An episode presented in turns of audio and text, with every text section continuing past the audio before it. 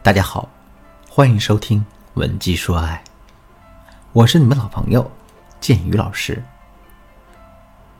现在呢，大家来跟我一起想象这样一个场景：一觉醒来之后，你发现自己被关进了一间密室里。密室很黑，伸手不见五指。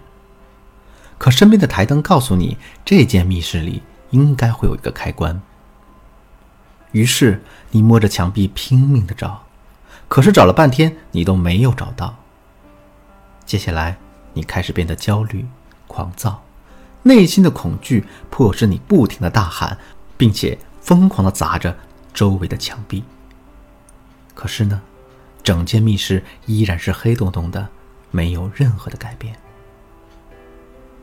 到了后面，你开始慢慢放弃挣扎，一个人蜷缩在墙角。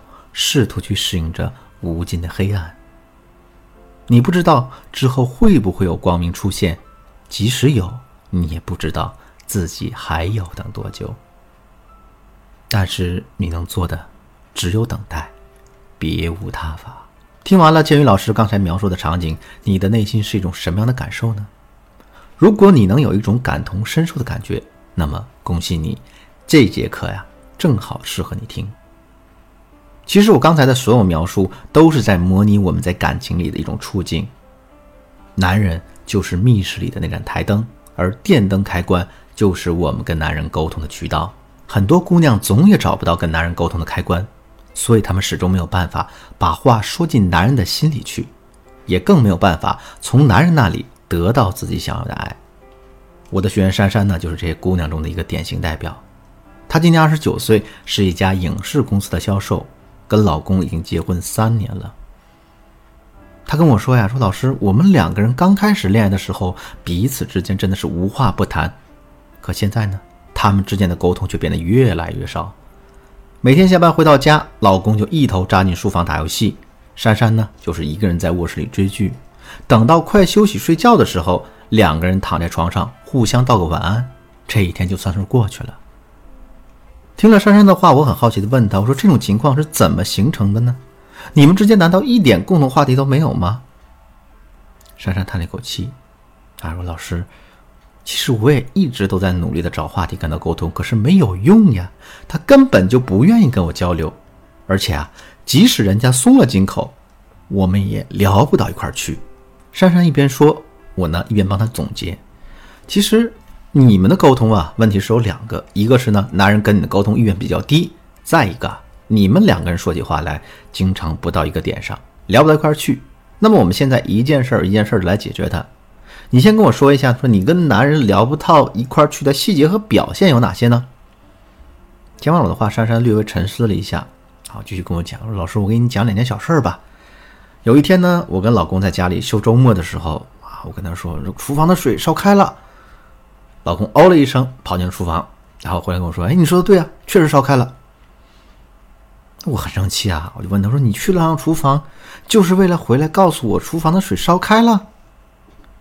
那老公一听我这么说，又起身跑了一趟厨房，回来告诉我：“我把火给关了。”这时候我老师我实在忍不住了，我就大声跟他说：“你热水灌到壶里了吗？”哎，他也很生气，说：“你下次能不能一口气把话说完呢？害我跑了三趟厨房。”老师啊，听到他这么说，其实我非常无奈。你说我不把这个热水倒到暖瓶里，我为什么要烧这么一壶水呢？我真的是理解不了他的脑回路。还有一次呢，我生病了，高烧三十八度多，一直没退，我有点害怕，我想让他请个假回来照顾我，于是给他发了一大堆消息。一开始呢，他没回，半个小时之后，我收到一条消息啊，说开门。我以为他回来了，挺高兴的啊！我给他回了一句：“哎，你怎么这么快就到家了呀？”可人家回了什么呢？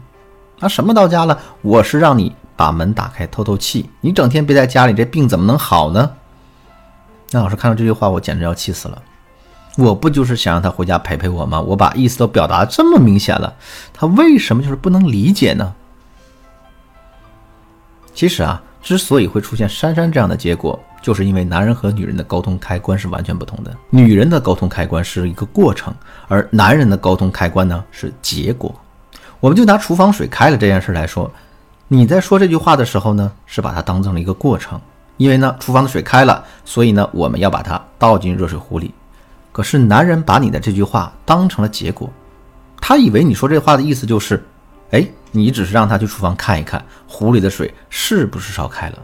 那听了我的话呢，珊珊终于解开了这个内心的谜团。其实，在生活中有珊珊这种困扰的姑娘并不在少数，在遇到这种沟通问题的时候，她们通常会认为男人是大直男，考虑问题不会拐弯。但其实啊，男人不是不会拐弯，而是他们根本就不知道自己还需要拐弯。我们想要彻底解决这个问题，就需要从两个方面入手。第一，我们要想办法影响男人的思维，让他获得理解我们想法的能力。当然了，这部分内容比较复杂，我就不具体展开了。如果你想系统学习这个，可以添加我们的微信文姬的全拼零六六，也就是 W E N J I 零六六，获得我们导师的专业指导。第二呢，就是我们在跟男人沟通的时候，一定要坚持做到结果导向，把事情说得越直接、越简单越好。我还是拿上面的例子来说啊，我们生病了，想让男人请假陪我们，这时候啊，我们可以直接跟他说：“哎，老公，我生病了，我很需要你的照顾，你现在请假回家陪陪我吧。”你这样一说啊，男人只要可以回来，他肯定会干脆利落的答应你的。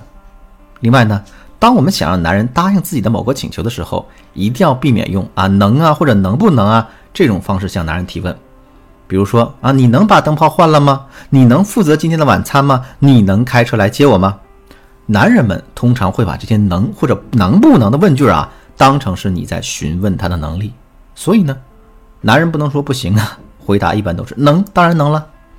不过他说这个能的意思是这件事情他有能力去做，他有能力丢垃圾，他有能力换灯泡，但这并不意味着他马上要去做这件事儿。那我有个学员叫小茹，有一次呢，她想让老公下班买点苹果回来，她跟老公说：“哎，你下班能买点苹果回来吗？”哎，老公干脆的回答：“你当然能了，这有什么难的嘛？”结果等他回家之后，女人把他包翻遍了，没找到一个苹果，那就很生气呀，你不是说能买苹果回家吗？怎么没买呢？”哎，老公回答就说：“我肯定是能买，这也不是什么难事儿，但我今天拿的东西太多了。”不太方便，那等明天吧，我们给你买吧。所以你看，男人真的是不太容易听得懂“能不能”这个词真正的意思。正确的做法是啊，我们可以用“愿不愿意”的这个问句来取得男人的承诺。比如说，你愿不愿意把垃圾给倒了呀？你愿不愿意开车来接我呀？这样的表达呢，更容易刺激男人马上采取行动。